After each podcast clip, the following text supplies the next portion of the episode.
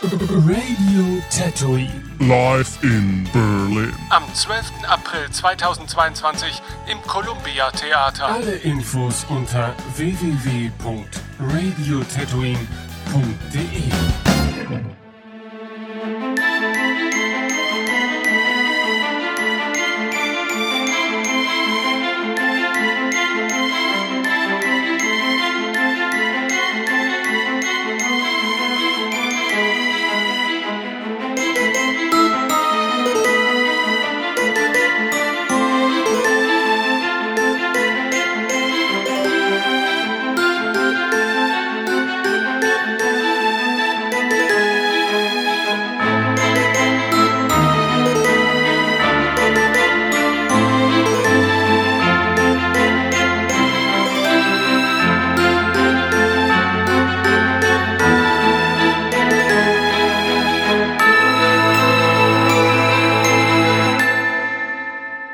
willkommen zum Buchclub. Ich bin Tim und mir digital gegenüber sitzt der berühmte Pläne-Schmied und das kriminelle Mastermind Baron Grifftoff? Hä? Okay.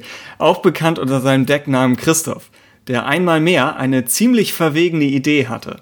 Und dank dieser würden wir uns äh, kurz an vereinzelte internationale Hörer wenden, ausnahmsweise, äh, und sagen, if you're here for a certain interview, just skip ahead four or five minutes Uh, we will put a timestamp in the show notes. Also, we would like to apologize for any accents or grammatical misfires or just bad miscalculations you're about to hear. We tried our best. Ja, so ist das. Äh, Christoph, mit wem sprechen wir heute und warum ist das sehr cool? Wir sprechen heute mit John Jackson Miller, dem Autor unter anderem von Kenobi, von The New Dawn, von Night Errant, von den KOTOR Comics und von noch viel, viel mehr. Und wir können an diesem Punkt schon sagen, wir haben das Interview schon gemacht. Wir wissen also, dass es cool ist. Wir glauben es nicht nur. Und insofern mhm. ist es mega toll und wir sind alle gehypt hier. Und ich glaube, hätten wir die Aufnahme nicht schon auf unserem Rechner könnten wir nicht glauben, dass es wirklich passiert ist. Genau, dann wäre es einfach nur eine wilde Illusion und wir würden vermuten, dass wir irgendwelchen Tagträumen erlegen sind. Ja. Wichtig dabei zu wissen, das Interview hat Spoiler für Kenobi und für die KOTOR Comics. Andere Werke tangieren wir nur so am Rande. Bei Night Errant ein bisschen was vielleicht noch, aber nur ah, ganz okay. am Rande vielleicht. Ansonsten glaube ich, müssten wir relativ clean sein. Ne? Koto hat sein zehnjähriges Jubiläum, glaube ich, schon hinter sich und Kenobi fast. Das heißt, wir gehen davon aus, dass die Werke zu den bekannteren im EU gehören in ihren jeweiligen Medien und äh, wollten dann schon über einige der größeren Twists und einfach größeren Entscheidungen äh, sprechen dürfen. Gerade wenn man halt schon mal ihren Autor hier hat. Eben, genau. Ja eine normale Buchbesprechung, die auch eingangs spoilerfrei ist äh, für Kenobi, haben Sissy und ich damals aufgenommen für Folge 2 des Buchclubs. Also ich glaube sieben Jahre oder so fast her.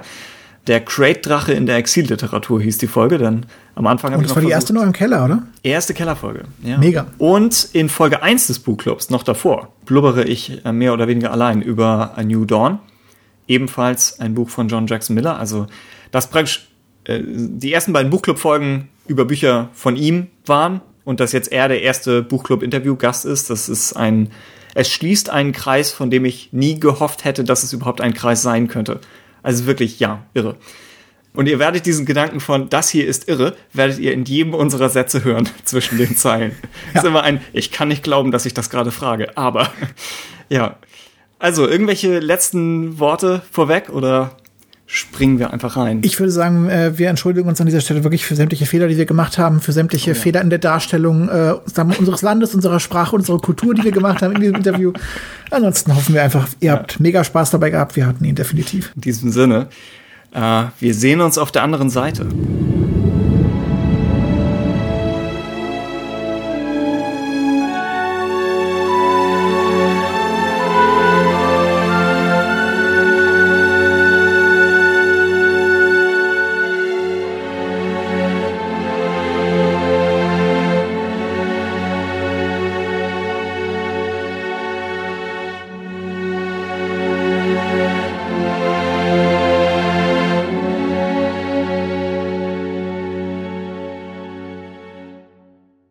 We are joined today by the creator of Kenobi, A New Dawn, the KOTOR comic books, The World of Knight Errant, and the chronicler of the Lost Tribe of the Sith, Though that is assuming that all of these things haven't been created previously by a certain very stable Sith Lord who might have invented all of reality as a force vision to test himself. Still, for the sake of this interview, let's pretend all of us actually exist. Uh, John Jackson Miller, thank you very much for being with us today. Uh, thank you, and uh, yes, I thank uh, I thank the Sith Lord Daiman for creating all of us so that we could actually uh, have the uh, have this conversation. That's the the character from Knight Errant that you're referring to there. Oh yeah, we should we should add that. He got a lot of work work done early on in the universe. Yeah, that was a fun character. He, he was clearly an idiot, but it was a fun character. and a lot of self confidence. Yeah. Um, so we want to talk about uh, a couple of your works today. Maybe starting with Kenobi, Okay. because it's uh, going to get a Essential Legends collection re-release in the uh, very near future. And one thing that uh, is particularly notable about uh, the Kenobi novel, particularly when compared to other tie-in novels, is that it had quite a long gestation period.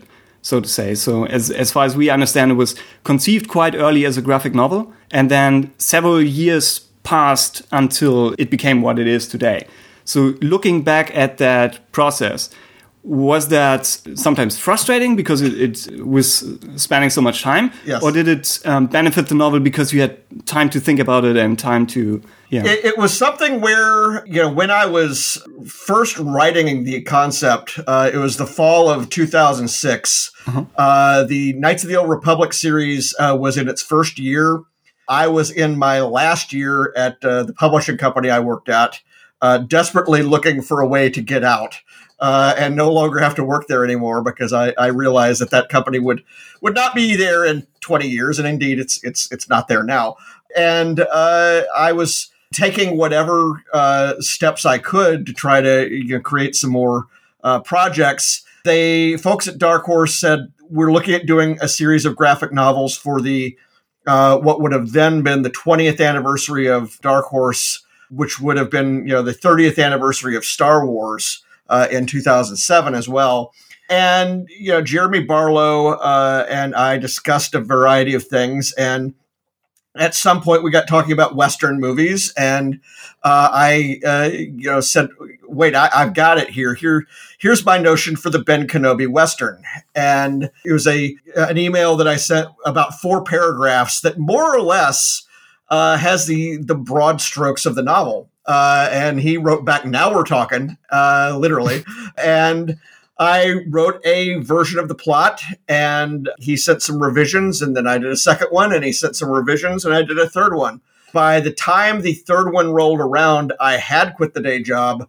I had a number of other things on my plate. We were beginning to do Vector at Knights of the Old Republic. Uh, that was the crossover with all the other uh, titles. You know, I was beginning to do uh, you know, other side projects like the the Knights of the Old Republic handbook that we did, and uh, you know also what particularly came along to really put a stop to Kenobi when we're in uh, the uh, Los Angeles event, the Star Wars celebration in May of 2007. Uh, there were rumors that uh, ABC, uh, an American television network which is owned by Disney, which did not yet own Star Wars, there were rumors that ABC might be doing a uh, TV series set in what they call the Dark Times, which follows uh, yeah, episode three. And so, up until that point, we had been very careful about using Obi Wan in this period, but we didn't think that there would be anything we would collide with. Well, 2007 in particular, you know, if they had done a show back then, that would have, you know, trodden upon us uh, very likely because Ewan McGregor was still, you know, the same age as he was at the end of the sequel, uh, the prequel trilogy. And so, you know, that was one reason we thought maybe it needed to be shelved. The other reason was that Jeremy had moved on to be the editor in charge of the Indiana Jones property. And I had long said if Indiana Jones 4 comes along, you know, I, I'm leaping on that if I can. And uh, and so he hired me to write the uh, novelization or the graphic novelization for Indiana Jones and the Kingdom of the Crystal Skull. And we ended up putting Kenobi on the shelf because it was uh, now too late to be part of any anniversary. Uh, and also by that point, the novel uh, outline had gotten graphic novel outline had gotten to something like 50 pages, which is way, way too much for comics. And I said, you know, this is only really going to work as, you know, a novel. So, you know, we, we put it on the shelf. Yeah, it turns out that Indiana Jones was not followed up by, you know, what I had expected, which would have been more, you know, comic series. I do start writing prose, though, with uh, uh, the Lost Tribe of the Sith series that you mentioned which leads into the Knight Errant novel and and the character Lord Daiman. And so by the time we get to um, 2012, I have really finished up all my work at Dark Horse because I'd done something like a hundred Star Wars issues there. And it was just time for other people at that point. And so I was looking for for the next project. And this also coincided with a, a period where uh, Lucasfilm was going to go back to basics more or less with the characters. Uh, they wanted to focus less on, you know, the random, you know, different parts of the timeline and more on the core characters. Mm. It was in this phase that you got announced. Uh, you know, there was a there was a there was a Luke novel, a Leia novel, and a Han novel that all came out in this period, or it actually straddles uh, into the Disney period. And, you know, so Obi Wan Kenobi, when I proposed that, basically I'd said, here I have this idea on the shelf. Uh, you know, my editors at Del Rey said, yeah, let's, uh, let's go forward with this.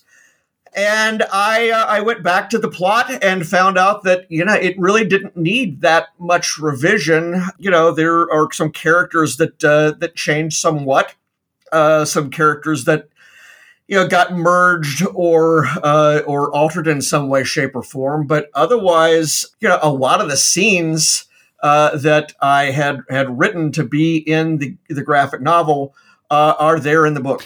Is there with uh, Star Wars comics? Is there always kind of a certain obligation to like have a big action set piece every issue? And then when you move to a novel, does does that free up some? Well, what we were talking about was what we call a done in one or an original graphic novel, which means to say ah. that it would have been a 200 page or 120 page or whatever book. Mm-hmm. So I would not have had the tempo that I needed to worry about an action scene, an action scene, an action scene. And you know that that ended up again benefiting the novel. In fact, when I originally submitted the manuscript of the novel, we don't see Obi Wan until page sixty. Uh, he he doesn't actually appear until later, and they said, you know, it, that may be a bit too much. Why don't you add a prologue where he appears? And I said, well, you know, I have this prologue that I was planning on doing that would have, you know, I, I, didn't have the offer to write it yet, but I, I knew there would be an offer to write a uh, short story for a Star Wars Insider. So what I did was I said, well, let me just plug that in. And I wrote that in, I think, a day and a half. Mm-hmm. Uh, the opening sequence where uh, Obi Wan brings Luke to the uh, to the bar, the cantina, and so Oh yeah, and what I did end up writing an, a uh, a short story uh, for Insider, I had to set it even before that, so it's a prequel to the prequel uh, which follows the prequels. Uh, so it's it's uh, so that is that is what happened, and so yeah, and, and the uh, the novel uh, is announced in October of 2012, just as I'm really starting to write it. Mm-hmm. Uh, that's always frightening, and by the uh, beginning of 2013. It was finished, you know, the revisions came along through the spring of 13, and then it was actually released at the I believe the last week of August in 2013. Uh, I went home to uh, my hometown in uh, in Memphis, Tennessee, to uh, to do the book launch at the local bookstore there. Uh, with a lot of my friends from high school, that was kind of fun. Uh, but mm-hmm. but yes, that was that was a hardcover release. That was also my first audiobook. so that was uh, Jonathan Davis uh, did the reading for that. You know what they're what they're doing now with these books uh, is that um, the uh, the American uh, publishing business uh, really has moved on from the very small paperback mass market paperback is what they call it the really small disposable paperback size exactly and have moved on to the size that Lost Tribe of the Sith always was, which is the trade paperback. It is more durable. Uh, it costs twice as much, but that makes it more attractive for booksellers to to stock. So what they have done is they have created this essential legends collection whereby all of the the books that they're reprinting or bringing back from legends instead of just continuing to keep using the old version and reprinting it. I think Kenobi itself was on its 17th printing or 18th, something like that. Instead of continuing to do that, uh, they uh, they put new covers on them and went from there. Uh, and so, yeah, it's uh, it's something where you know that new version of the book is coming out in April. There is a a second reprinting of it that is coming out in hardcover uh, from a bookseller called Barnes and Noble. Uh, this is in September, and this is a bind up. It puts Kenobi together with the Obi Wan and uh, Qui Gon novel that uh, Alan Dean Foster wrote.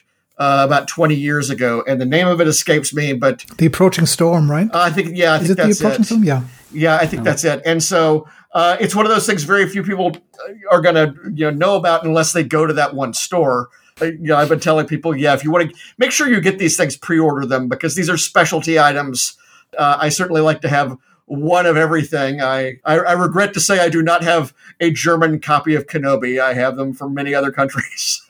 I'm not sure if we have a German copy of Kenobi. yeah, I don't know there is one. I was just wondering because there is a twist early in in a chapter that's kind of based around not knowing the gender of a certain character. That's correct. That would be difficult to do in German. I'm certain it well, and and we've I've already gone through this with the Russians uh, because uh, again my. Uh, you know, my background was uh, uh, as a Soviet studies student, and when the the Russian uh, publisher, their translators, they contacted me for you know help with certain you know translations and things. And again, again, yeah, you have gendered verbs and things like that, or, or gendered nouns and things like that to deal with. Uh, and I, I said, you know, I had to be so careful when I wrote that book um, because again, uh, and this is something which the gender uh, reveal on uh, the character uh, A'Yark. This was not something in the in the comic book plot.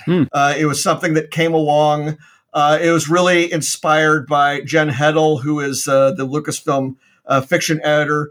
She had suggested uh, uh, gender changing a couple of the characters because, again, it had been a western, and you know it was mostly uh, male characters. This resulted in the, the the change in A'Yark's character, and then also the character of Orrin Gault. He had originally had three sons. That became a son and a daughter. So anyway, uh, that was uh, that was uh, a change that I made, and yeah, I think that it really adds something to the book. And we brought that A'Yark character back when I did a short story for the Star Wars for a Certain Point of View book uh, in 2017, which was an actual anniversary book, and it's just 10, 10 years, 10 years, 10 years later than the one I was supposed to write. So I'm curious about the Tusken Raiders and how you how you played with them. Uh, when you first introduced them in the book, they are basically very much like the animals that Anakin slaughters in, in episode two, and then they become very humanized, and then in the end they slaughter y- Jawas, which um, is probably not the nicest thing of them to do. Well- so I was wondering how human did they ever feel to you, or how alien did they stay? I I was never supposed to say whether they were human or alien, and and I don't think we did. We may have humanized them in some cases, uh, particularly when uh, Annileen you know sees that uh, the child of uh, A'Yark is is killed. What I wanted to do with them was. I, I wanted to sort of uh, evade the the trope of this is the uh, the native culture, which is actually very noble but misunderstood. I kind of wanted to, you know, say that there's bad on both sides here. Uh, the the Tuskens are not nice people. Uh, they're not not not uh, you know they're, they're, they're, they there is a lot about their culture, their uh, you know their uh, you know their society that is antithetical to having neighbors is antithetical to uh, you know being a being a some people you want to hang around. But I wanted to try to get you know Obi Wan to at least understand some of what they were going through uh, and and what they were coping with. If they seem uh, you know somewhat uh, you know, nicer at all during the book, uh, that is in part a symbol of the weakness that has been left in their tribe by uh, what happened with Anakin. Uh, they're shell shocked. They're shell shocked through this book, and you know that Jawa scene you mentioned at the end. Yeah, that's very much uh, intended to signify that they've gotten their uh, their spirit back, uh, and they're willing to go out and do horrible things again. Uh, so, so yeah, I, I, you know, I, I know that particularly they've been playing with some of these things in in uh, some of the newer TV series as well. I was not the first person to write the Tuskens. Uh, that that was uh, Tim Truman in um, the Outlander comics storyline that was in uh, Star Wars, I guess Republic, I think it was. Uh, so so you know, I'm coming along in the middle of this, and you know, I'm able to play with certain parts of these characters and, and their society. Hopefully, uh, you know, people found it a good take. Definitely, definitely. I'm kind of curious. Uh, this kind of follow up. Do you see a future for them where they actually have a real future? Because kind of in the book, they are losing their past, aren't they? They are losing their legends. They are losing their traditions, and now they have to move forward somewhere. Well, everything is a collision. I mean, you know, history doesn't stop. Uh, you know, whatever people uh, you know, imagined for themselves, um, you know, ends up butting up against what somebody else has imagined. One way or another, uh, Tatooine is going to change in a way that uh, you know it will uh, either benefit them or not benefit them. And speaking of change on, on Tatooine, do you think that, like in Dune, it might rain there in the end?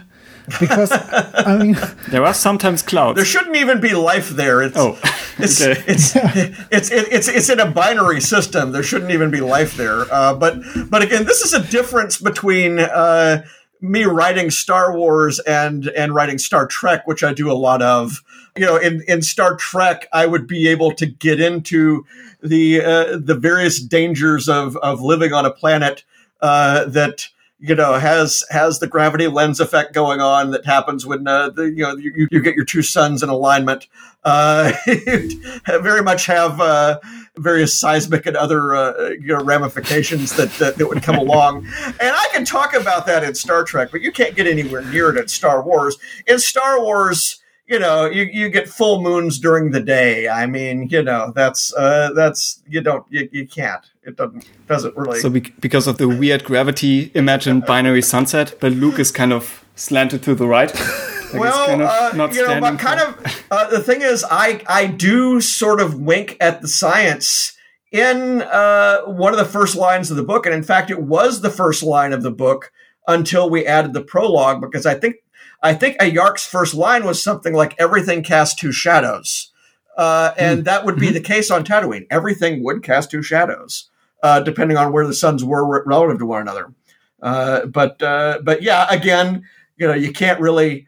Uh, you know, Star Wars is is is not a uh, a franchise where I can uh, you know, dig deep into the the hows and whys. Yeah, we haven't uh, talked about Obi Wan in particular uh, so far. So one one of the interesting uh, things here is that he's obviously coming right off the tragedy of Episode Three. So he's had what many people would consider just a just a really rough week, yep, just yep. nothing nothing worked out, and in writing the book, uh, how did you find a, a, balance between kind of hinting at the tragedy that had just happened, but still not turning this into a, a painful read?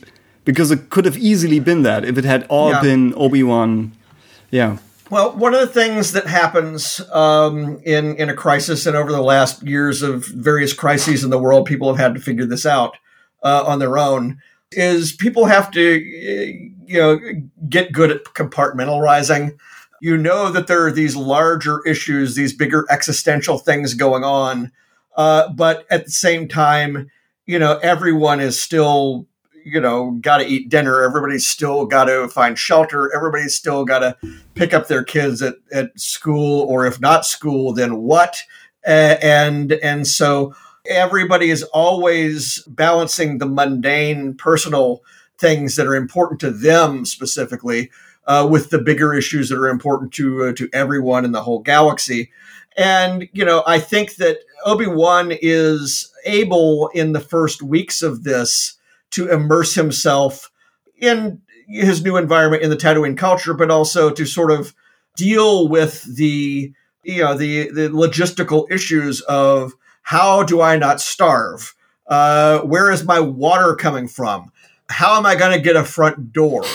the the very first chapter that I wrote of the book when I actually wrote it because they wanted to see a a, a sample chapter is the chapter where Annileen uh, drives out to him uh, to deliver the groceries that he forgot to take with him, and she sees him struggling with his animals and struggling with um, you know his plants, his garden, and you know she's able to say sort of okay here's here's here's how this stuff works. And again you know it's uh you know there's something i guess metaphorical in there of there are other things he can't do anything about but here's here's this thing that he can do. So at the end of the novel, what's what's kind of the the lesson that Obi Wan takes from that? Because he he is fighting Yeah. a dragon at the end, so he does kind of show himself as a Jedi, but also accepting that he probably won't be able to do this anymore. Yeah, I think he I think he comes to understand that and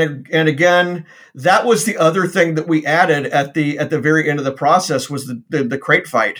Uh, you know, it wasn't actually in there uh, to begin with. We, we, you know, the the publisher suggested let's let's put an action scene in there to give people one with the lightsaber. But otherwise, originally my plan was, you know, it was ne- he was never going to brandish the lightsaber any place where we would see it.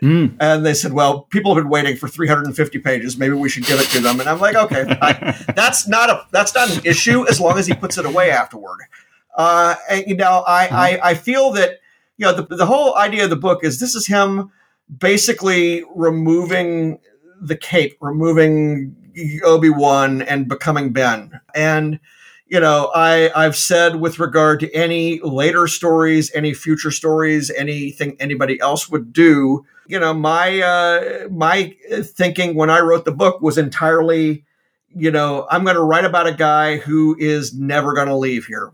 I'm writing about a guy who has to come to terms with the fact uh, that the next time he he leaves this planet, uh, you know, at least as we were looking at things in 2000, 2006 when I was writing this, you know, very likely that it would be the case that the next time he leaves his planet, uh, it's it's with Luke Skywalker to go fight the uh, the Empire, and he's getting ready for that, and he's getting he's getting ready for that, and you know, I think that the Obi Wan uh, that we deliver by the end of the book is at peace with that idea that he is either going to die here or he's never going to see uh, if if he if he sees the rest of the universe again it will only be uh, for the final battle the big thing the the the Death Star and uh, and that's what ends up happening Now, what I found interesting about your take on Obi Wan is you kind of bring together different types of, of Jedi artifacts.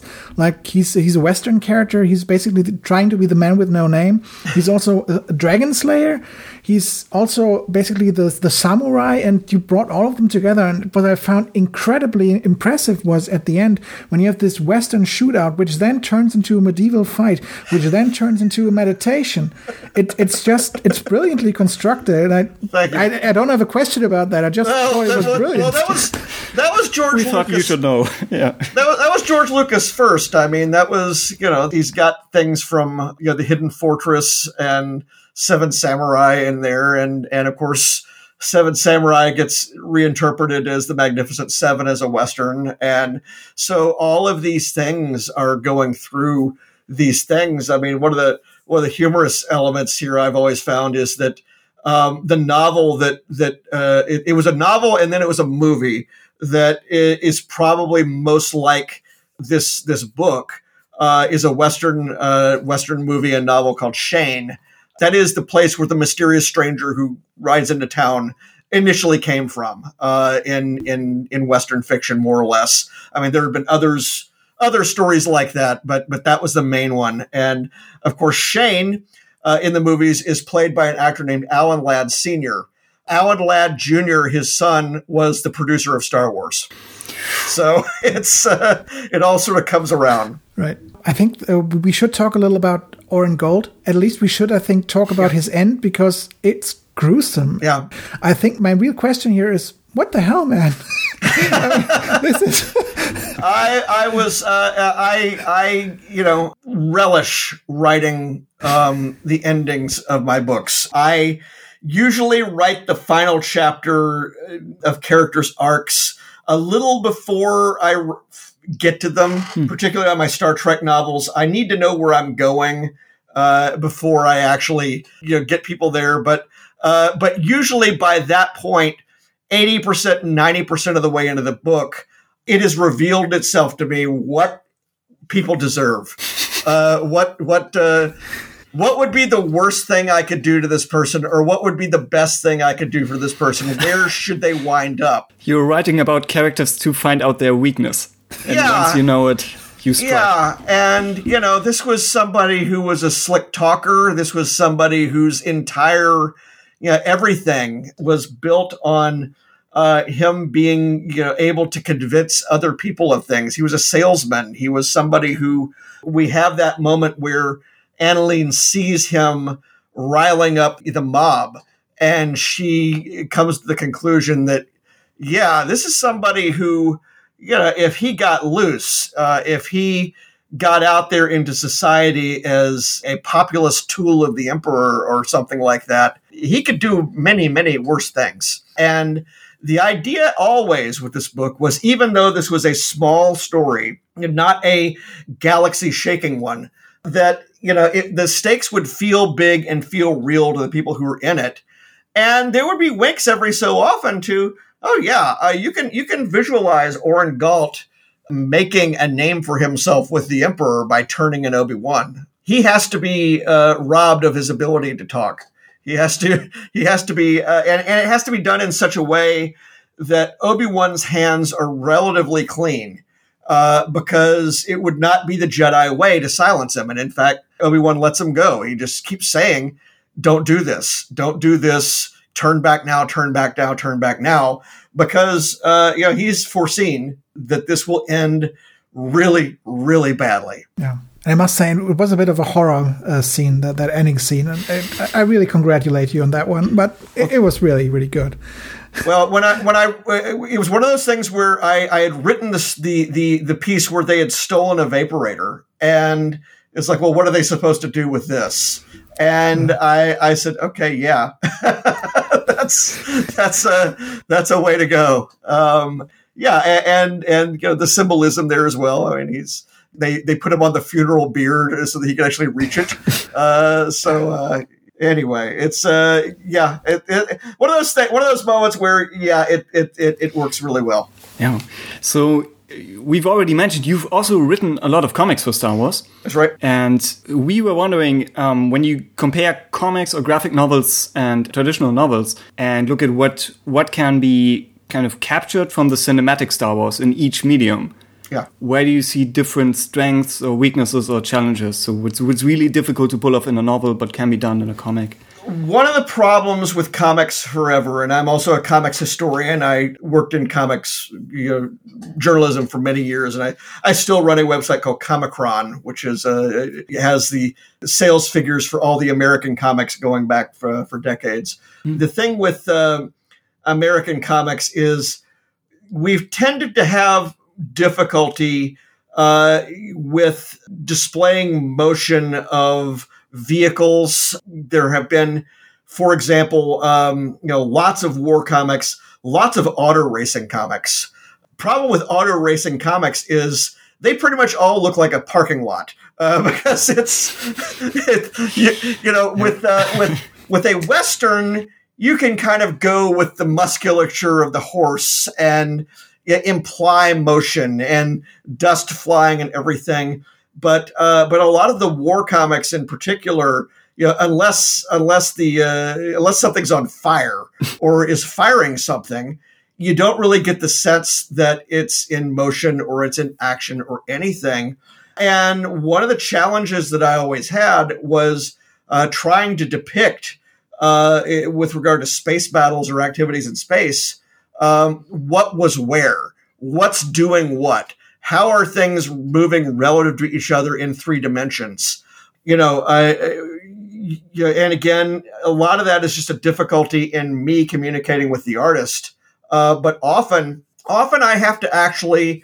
Uh, I did a book here recently uh, for the 40th anniversary of Battlestar Galactica, and Battlestar Galactica is nothing if not an air combat series.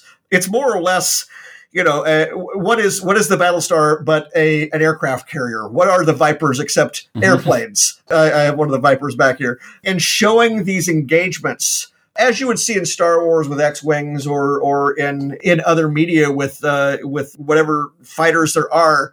Yeah, I found that I needed to provide the artist with sketches of what was where uh, and you know what I expected to see in terms of the things colliding with each other. And, you know, one of the things that I found with novels uh, is that it's much easier for me in prose to really, because I'm doing all the description, to really get in there. And, um, you know, some of the engagements in my Star Trek novels, I have a a situation in the in the Star Trek Prey trilogy I did, which is kind of like the Battle of the Five Armies, mm. uh, because we've got Klingons, we've got the renegade Klingons, we've got the Federation, we've got the Romulans, we've got the Breen. Uh, everybody's here, and they're all at different cross purposes and doing different things. And I'm having to say, okay, here's where they are relative to each other. Here's who's on fire at the moment. Here's here's what uh, here's what's going on. And they tend to be these big set pieces. Uh, and uh, I can say without doubt uh, that they are a lot more successful in prose than they are in comics, or at least have been in, in, in my case. There are people who are just very, very good at it. Uh, Dustin Weaver, the artist on Knights of the Old Republic, uh, did some of the wonderful designs for ships and and armadas and things like that. That's some of the most beautiful work that's in that book, uh, uh, which is now one giant book, the big Knights of the Old Republic uh, you know series. Now, you know it is it is difficult when you get into you know, kinetic things going on. Uh, there's a reason that people prefer to show lightsaber battles uh, as opposed to fights with Tie fighters and other things. You know, it's just not that easy in two dimensions uh, on the comics page to depict. Knights of the Old Republic kind of moved back and forth between various artists along its its run. That's right. Are there any um, considerations uh, like do you if you already know this coming yeah. story arc will be very like comedy based, so this will have a lot of space battles. Do you then pick a specific artist for it? Well, they that that's that's one of the things that sort of goes wrong sometimes. Is uh, oh okay the, the, second well the second year of the series, the plan had been we were going to alternate between uh, three. Uh, that was the that was the days nights days nights year where it was days of fear, nights of anger, days of hate, uh, nights of suffering. And the idea was going to be we were going to alternate between Brian Ching and Dustin Weaver. And, uh, you know, Brian is, you know, they're both good at everything, but Brian, you know, likes doing the fights and the lightsaber battles and the characters. And, uh, you know, Dustin, you know, you give him anything big and mechanical and he does great with it. And, uh, and uh-huh. almost right away, the scheduling got messed up so that Dustin ended up writing the arc that was intended for, or drawing the arc that was intended for uh, for Brian. Brian did two issues of one arc, and you know is not there. When uh, we had Harv Tolibao there for a while, who's now now doing the uh, the comics for uh, uh, Star Wars Adventures. Uh, we had Bong Dazo, I think, was in there in that stretch someplace. Yeah, just about every time I've tried to schedule my designs and my my concepts you know, it it you know something goes wrong, and it's not just Dark Horse. Very early in Iron Man, I was given the the chance to write what would have been uh, the co- the cover artist Adi Granov. His it would have been his very first issue where he drew the interiors. He's the person that drew the the wonderful covers for us on Iron Man, and in fact, he was later hired because of those covers uh, for the movies to design armor, mm. armor suits for the movies.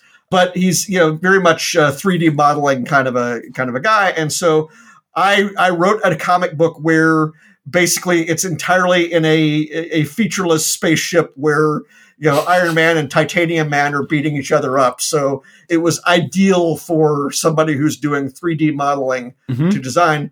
and he ended up not being able to either draw the issue or the cover. So I think he might have drawn the cover. I can't remember, but he ended up ended up not getting to draw the issue. So I, I'd love to be able to do that, but uh, you just can't always predict. It's just Zayne Carrick's luck Yeah, very much. influencing everything around him. Yeah. It's just comics. It's just comics. It's it's that way. It's that way everywhere. Um, yeah, it's it's it, every publisher, everything. So with uh, Knights of the Old Republic being this this giant series of having I think 50 issues in the in the core series. Yeah. it- What's interesting is if you read it now, like a lot of the the key players from later on and from the entire run already are introduced and kind of seem fully formed in like the first issue. That's right. So it seems like there was either a lot of planning involved or a lot of a lot of luck or maybe maybe both. Uh, you know, in, in some cases, you're playing the seeds. Uh, I did not know the stories of all of the Covenant Jedi.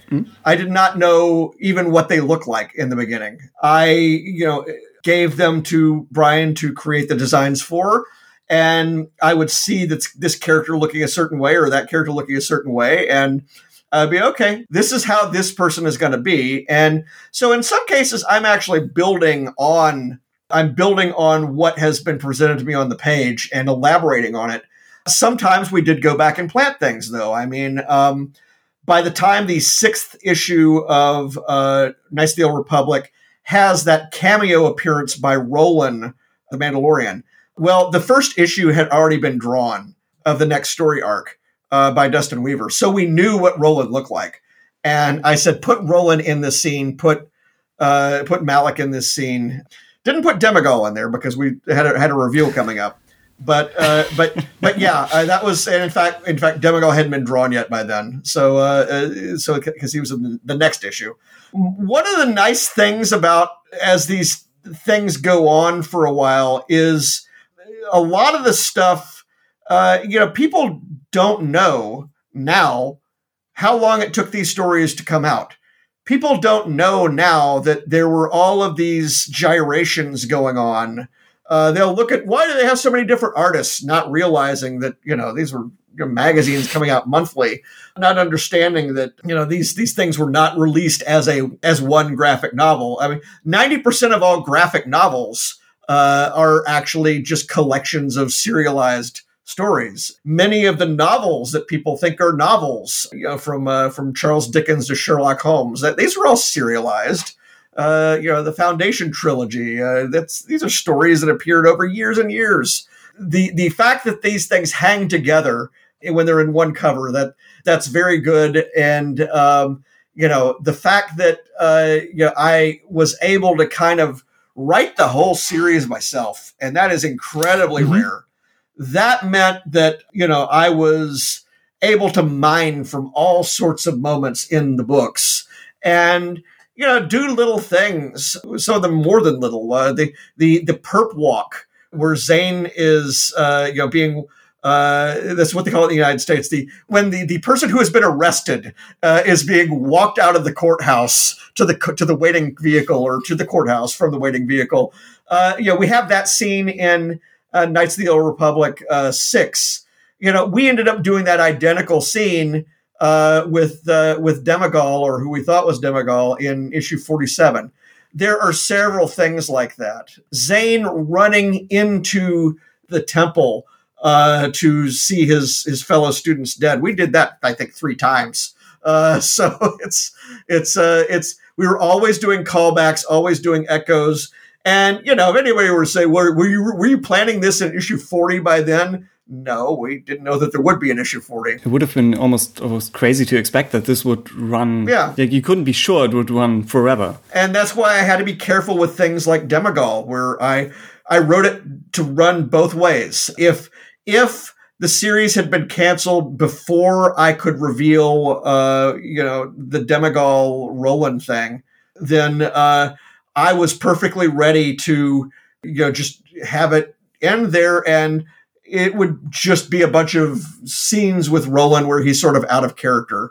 But instead, uh, you know, we got to actually pull the trigger on that, and I'm really happy about that. Yeah. I think so. are- So are we. I think this was really one of the best things uh, in, in comic books that, that I've ever ever seen. But but I have another question because you said you planted certain seeds. There were quite a few seeds that um, misled fans quite considerably. I Oh, think yeah. we expected to find Darth Sion in there somewhere, or Darth Oh, yeah. Nihilus and Kreia. Yeah. I think this I- was I a had- conscious choice, wasn't it? I had not played the second game. I also knew that the number of people who had played the first game was much, much higher than the number of people who had played the second game. And um, the second game was also many years down the road from where we were because it was several years even ahead of KOTOR. Yeah. Uh, so I was reluctant to wallow too deeply into it, but that was the game that was just now out.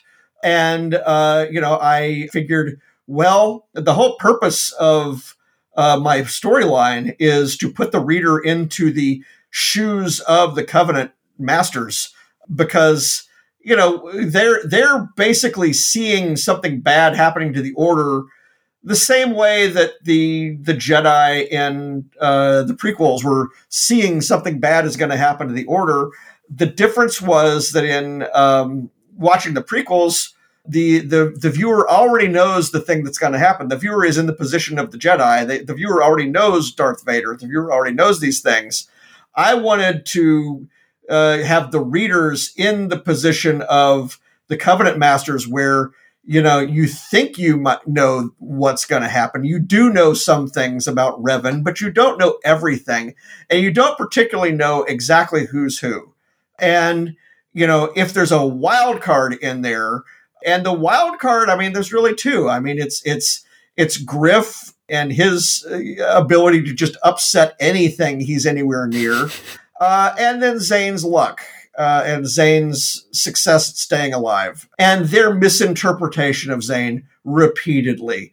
If they had at any point uh, understood this kid, uh, you know, maybe this thing doesn't happen. But you know, they're they're shell shocked. They're you know they're fatigued from what has happened earlier in the Tales of the Jedi comics and uh, in the Sith Wars, and so they're set up to fail. And I let them fail.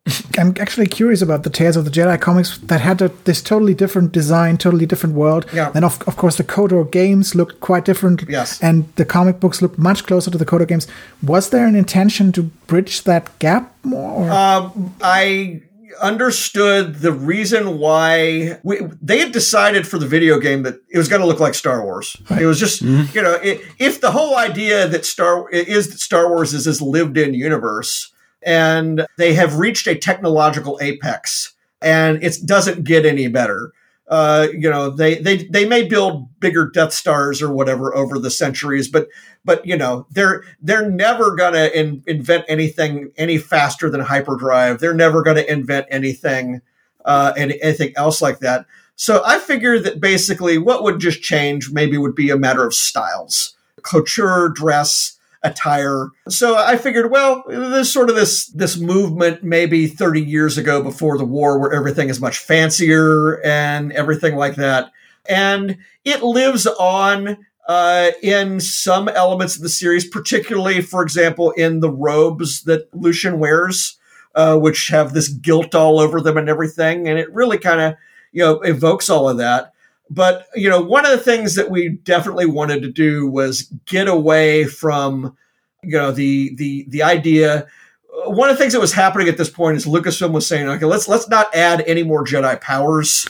let's not add anything else and also um, what you have in sort of that early work, including by uh, you know Tom Veitch, who has just just passed away sadly.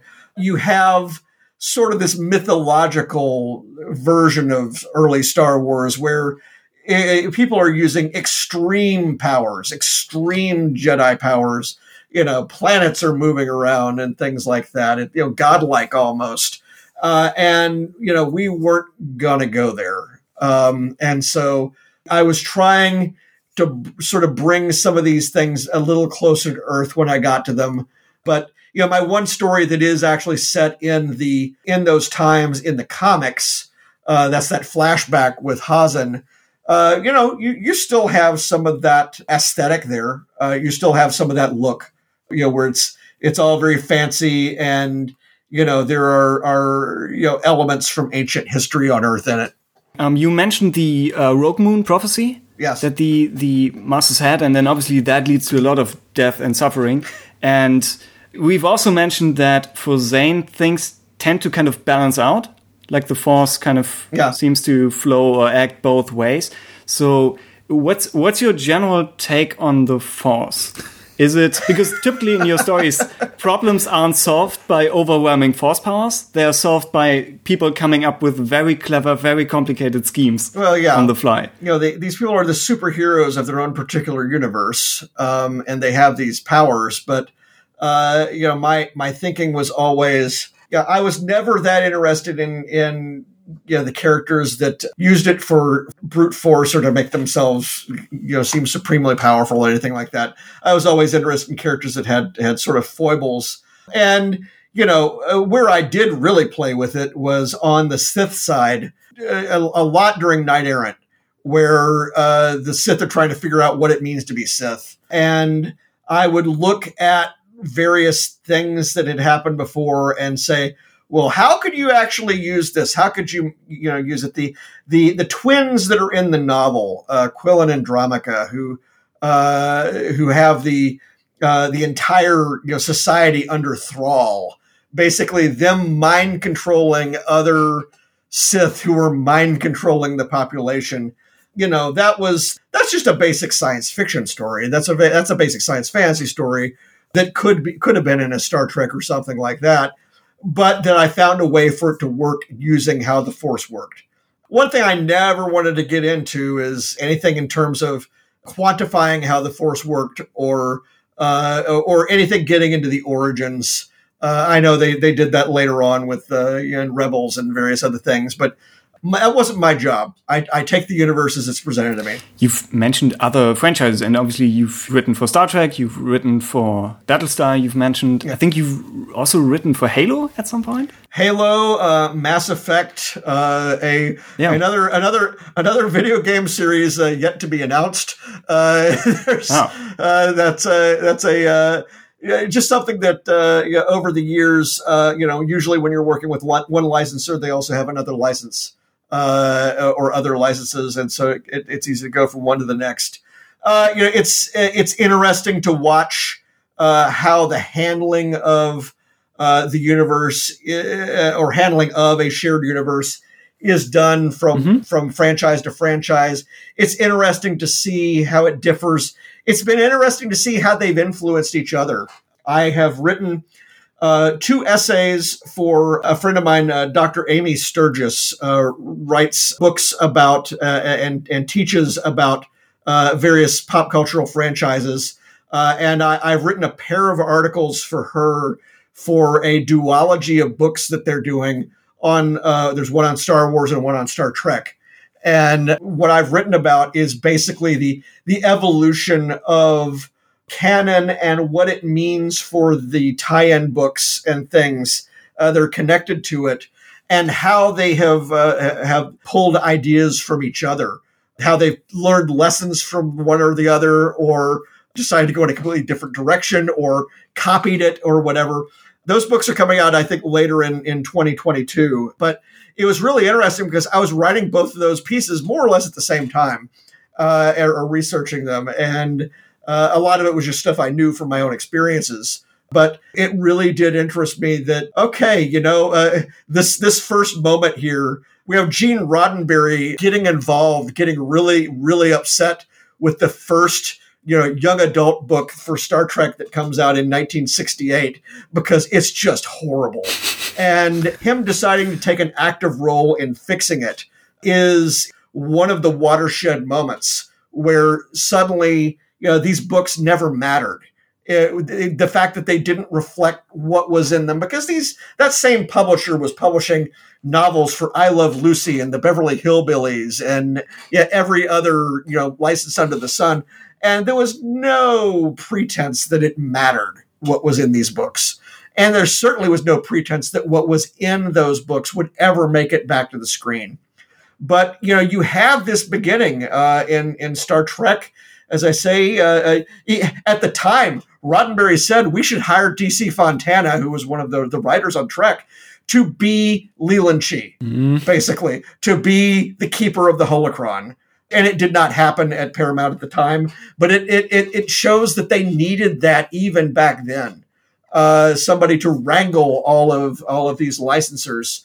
And then you see the moments where things start feeding back between the media things start feeding back between each other i mean you know the uh, much of what we know about uh, the enterprise uh, in star trek came from a fan who uh, you know, did the blueprints he did the blueprints for the enterprise franz got, got, got a license to uh, do the enterprise blueprints. I, I think I actually have them right over here. and they, those blueprints, elements from them appear in Star Trek the Motion Picture. It's one of those things where things start feeding back from things. And, you know, the, the names of first names of Sulu and Uhura come from the books. And then this happens as well in Star Wars. Things start feeding back. Uh, and then we get, you know, what happened in 2014 with the with the New Dawn and Disney and uh, the story group. And you know, it, you see this evolution that's going on, and you know, you've continued to have people, uh, you know, making decisions, reacting to things uh, in these things. That you know, Star Trek right now, you know, navigating the the, the streaming series, uh, the novels that I've been writing. I, have been uh, working with Kirsten Beyer, who is uh, you know, one of the people in the story room of for these Trek series, and uh, she's the co-creator of the Picard series. Mm. I mean, to be able with my most recent uh, novel, uh, uh, Rogue Elements, to be able to actually you know talk with her and say okay here I, am establishing this character's background and and uh, officially here. What what, what are we going to do?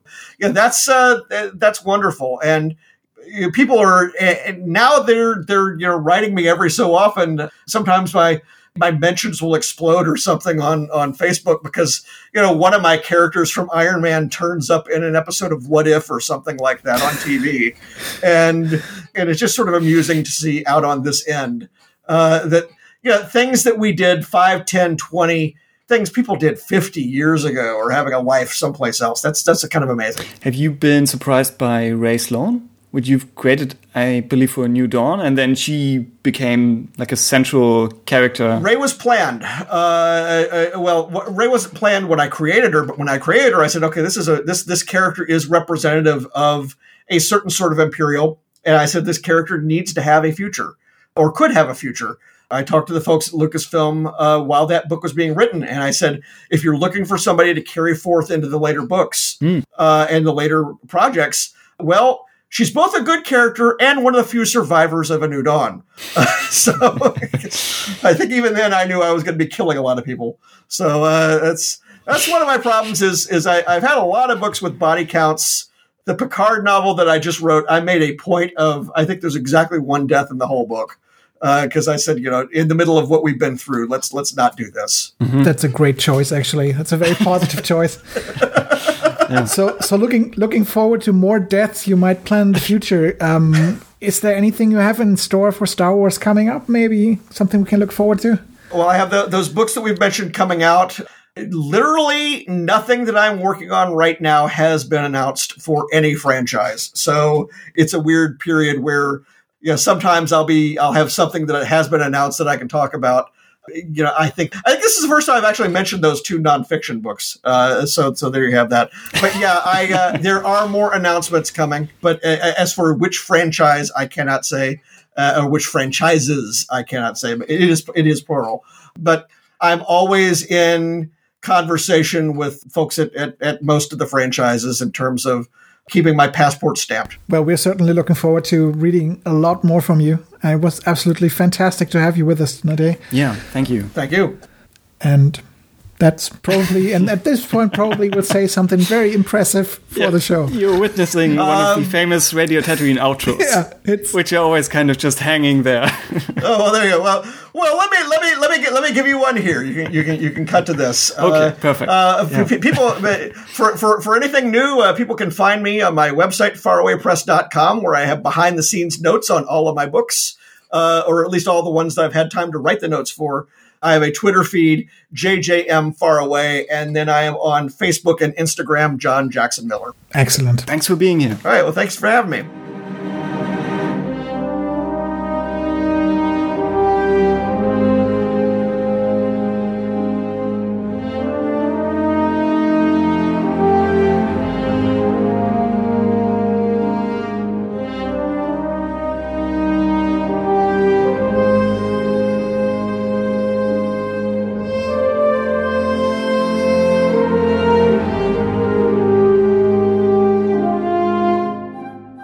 Ja, krass.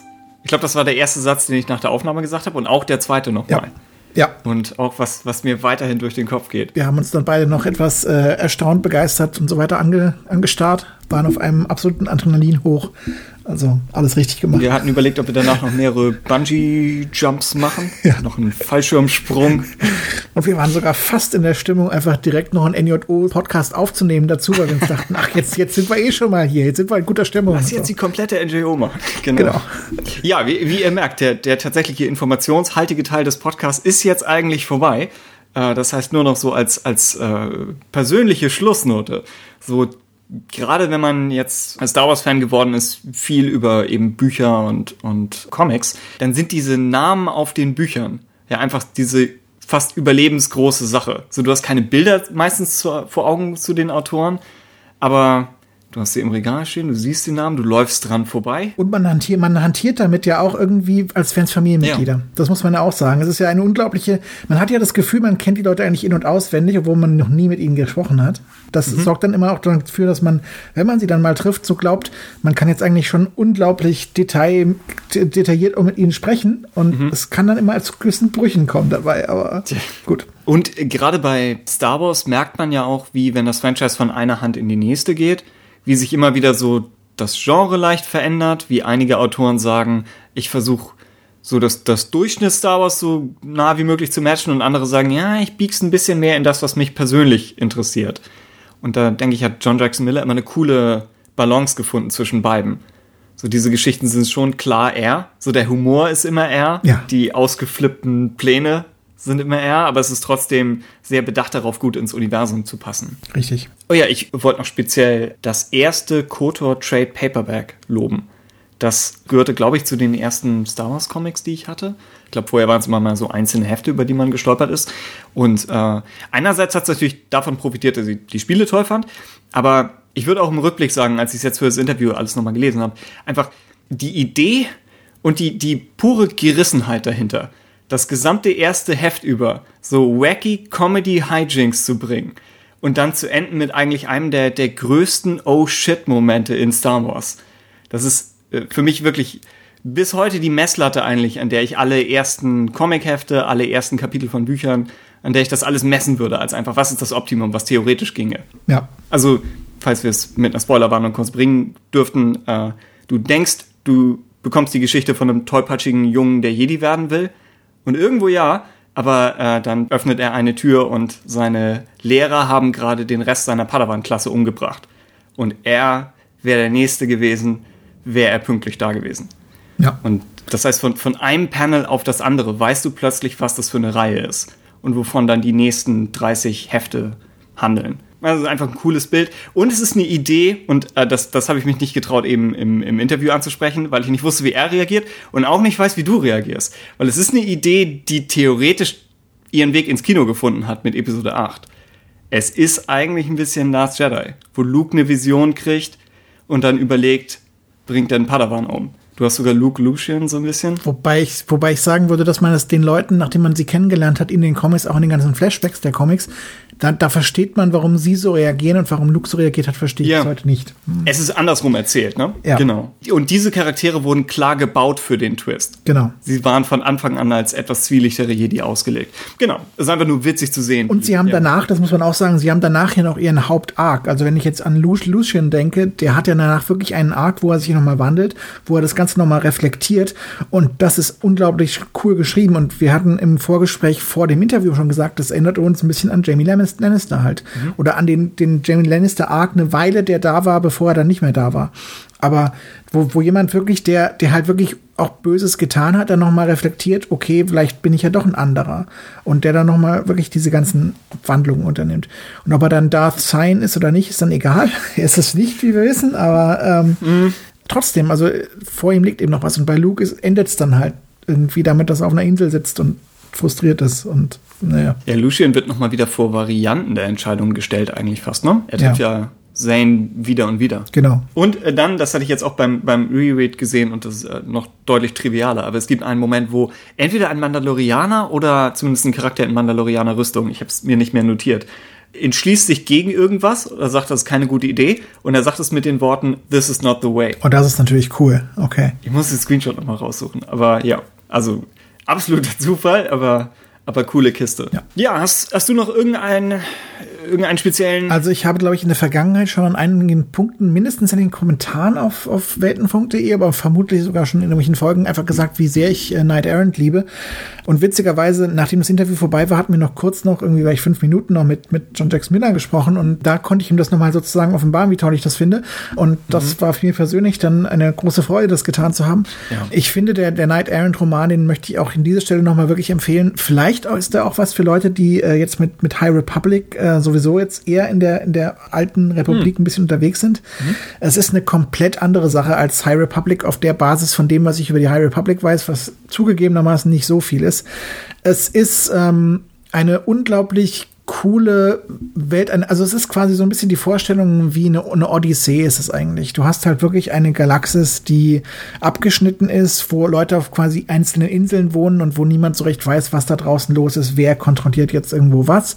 Und die Republik hat sich quasi in sich selbst zurückgezogen, was witzigerweise recht cool sogar nochmal referenziert wird in Kenobi, auch von John Dex Miller natürlich, dass es eine Zeit gab, wo die Republik sich komplett auf sich zurückgezogen hat und dann nicht mehr in der Lage war, andere auch noch wirklich zu beschützen.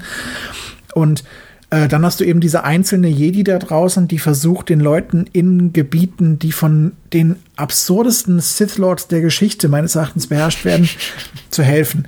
Und da, da sind Leute dabei, die sind einfach nur unglaublich kreativ, unglaublich innovativ auch gestaltet als Sith Lords. Einige von denen sind sogar auf den ersten Blick nicht mal zwangsläufig wirklich böse. Auf den zweiten Blick merkst du dann, oh, oh, die sind eigentlich fast noch schlimmer als die, die du wirklich für böse gehalten hast. Und also ich finde, es ist ein, ein Riesenspaß, da in diese Welt reinzugehen. Bei den Comics bin ich nicht hundertprozentig sicher, ob ich das auch so sehe, ob ich finde, dass ich fand, die Comics waren jetzt nicht ganz so gut wie der Roman. Aber ich finde, zusammen sind sie auch schon aufgrund der Tatsache, dass ein Autor da sowohl einen Roman als auch Comics beisteuern konnte, eine unglaublich faszinierende Mini-Welt für Star Wars. Und deshalb kann ich die eigentlich auch empfehlen. Und hat das jetzt Kanon-Probleme? Ja, vermutlich, aber im Moment wissen wir es noch nicht, würde ich fast sagen. Wir hatten, also das hatten wir jetzt auch nicht im Interview drin, aber wir hatten so unter uns nochmal überlegt, also ja, was wäre ein, ein gutes nächstes Projekt für ihn jetzt, wo er aktuell mehr Star Trek macht, aber er immer noch Connection zu Star Wars hat. Und ich glaube, ihn nochmal auf eine neue Epoche loszulassen, wäre das, was wir uns beide am meisten wünschen würden. Ja. Aber ist halt die Frage, ob es gerade in die größere Planung hineinpasst. Alternativ könnte ich mir vorstellen, dass es total witzig sein könnte, wenn er noch mal Ray Sloan macht, jetzt in der Zeit, wo wir sie nicht mehr gesehen haben. Weil wir, ich glaube, wir, ja, kennen wir ihren Tod? Wissen wir, wie sie endet? Nee, ne, oder? Ich habe fast mal nicht gelesen und ich bin ehrlich gesagt in der Ära nicht so recht drin, was da mit ihr Sache ist. Ich meine, sie ist nicht mal drin in Phasma. Ich glaube, Phasma ist äh, eher Hux Okay. bezogen. Da stirbt der alte Hux. Okay. Der, der Vater von Weil generell würde ich sagen, Ray, könnt, äh, Ray Sloan könnte noch mal eine interessante Figur sein, jetzt auf dem Weg hin zu äh, Palpatines un unbekannte Regionen-Projekte und so weiter und vielleicht Aufstieg Snoke und so weiter. Und da könnte man aus ihrer Sicht einen sehr schönen Roman noch mal bauen. Und ich denke, das könnte unterhaltsam sein. Ja, wir, wir hoffen, euch hat's wenigstens ein Bruchteil so viel Spaß gemacht wie uns.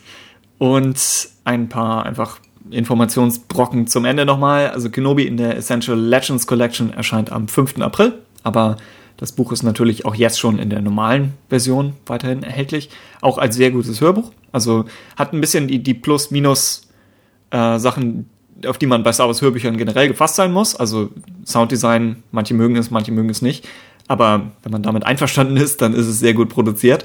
Kenobis Re-Release-Geschwister sind Darth Plagueis, äh, Darth Bane und das Buch Wedges Gamble. Das ist Teil 2 der X-Wing-Serie, meine ich. Und noch ein guter Teil. Es ist auf Deutsch meines Erachtens, nee, auf Deutsch ist es durch die Mission der Rebellen und äh, ist ein recht netter Undercover-Einsatz von irgendwelchen Rebellen auf Coruscant und Coruscant wird noch beherrscht vom Imperium und es ist cool und es enthält diese netten Szenen, wo die ins Imperiale Museum gehen. Und wo sie dort eben diverse Dinge sehen darüber, wie Palpatine auf Endor sich heldenhaft geopfert hat zur Verteidigung der Galaxis gegen die bösen Rebellen und so. Sie finden einen fast vollständigen Teppich. Ja, genau. Yep. Und ach so, äh, Darth Bane sollte ich sagen, ist der dritte Teil, aber die anderen beiden Bände müssten auch schon in der Essential Legends Collection raus sein. Und Darth Plagueis ist natürlich das Lucino-Buch, das wir prinzipiell als interessant empfehlen würden, Ist halt immer bei Lucino die Frage, ist es jetzt die mitreißendste Geschichte, aber es ist auf jeden Fall ein Buch, was es so nicht nochmal gibt und vielleicht auch nicht wieder geben wird. Also. Tarkin war ja quasi so ein gewissermaßen nochmal ein Versuch, das Ganze im Kanon nochmal zu machen, vielleicht so ein bisschen. Mhm. Und ich würde sagen, ähm, bei Tarkin ist es jetzt nicht so ganz geglückt und bei Darth Plagueis ist es mehr geglückt und bei, ich würde nach wie vor sagen, bei Cloak of Deception ist es am besten geglückt. Wer sich für mehr Diskussionen zu eben den genannten älteren, aber dennoch relevanten oder zumindest sehr kultigen Büchern interessiert, äh, Christoph und ich sprechen in den normalen Buchclub-Folgen gerade über die New Jedi Order. Da ist Teil 5 unserer Diskussion, also zum fünften Buch, entweder jetzt gerade raus oder erscheint in Kürze, eins von beiden, wo wir über das zweite der Lucino-Bücher sprechen. Und angeblich, und wir nehmen das hier einen Tick in der Vergangenheit auf, das heißt, da kann sich mit der aktuellen Welt und Pandemielage schon wieder ein bisschen was geändert haben, aber wie es scheint, ist der Hauptpodcast wohl am 12. April 2022 zu Gast im Columbia Theater in Berlin. Äh, ich selbst bin offenbar dabei. Würde es aber schon hauptsächlich bewerben als äh, Ben Jörg live. Äh, Ben, ich habe mir das kurz notiert, Ben hat versprochen, Beethovens Vierte aufzuführen auf dem titelgebenden Instrument des 3DS-Remakes von Ocarina of Time. Also darauf kann man sich freuen. Und Jörg hat vorgeschlagen, dass er in die Gräber der alten Zeit hinabsteigen und die gefräßigen Götter unserer Vorfahren für eine Symphonie des Schreckens versammeln will, plus minus ein paar Goodies aus seiner Star Wars-Sammlung. Also seid dabei.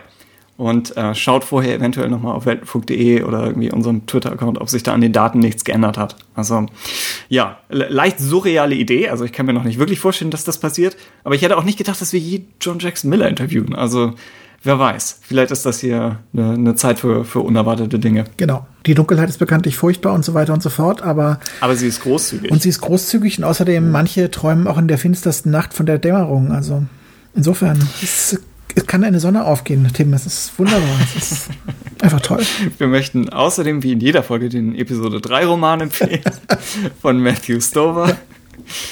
Ja, hat, hat großen Spaß gemacht. Nochmal vielen Dank an dich, dass du äh, Dass, dass ich dich getriezt habe, dass du ihn anschreibst, ja. Dass du jede meiner, meiner Mails an ihn erstmal mal, habe ich dir zum, zum Korrekturlesen gegeben, weil ich gedacht habe, hoffentlich, hoffentlich verbocke ich das hier nicht. Und selbst dann habe ich noch einmal Salz um mich rumgestreut und einmal auf den Boden gespuckt und einmal in die Hände geklatscht oder so. Und dann habe ich auf Senden gedrückt und dachte, okay, here goes nothing. Und dann wurdest du weder gefressen noch irgendwie auf, ange, angemacht von ihm irgendwie negativer Art, sondern du hast einfach einen netten Menschen ge, gefunden. Ja, ja, einfach, genau. Ganz normale Mail kam so, yeah, we can do a discussion. Was? Was geht? ja, also krass. In diesem Sinne, macht's erstmal gut und wir sprechen und hören uns hoffentlich alle bald wieder. Genau. Macht's gut. Bis bald.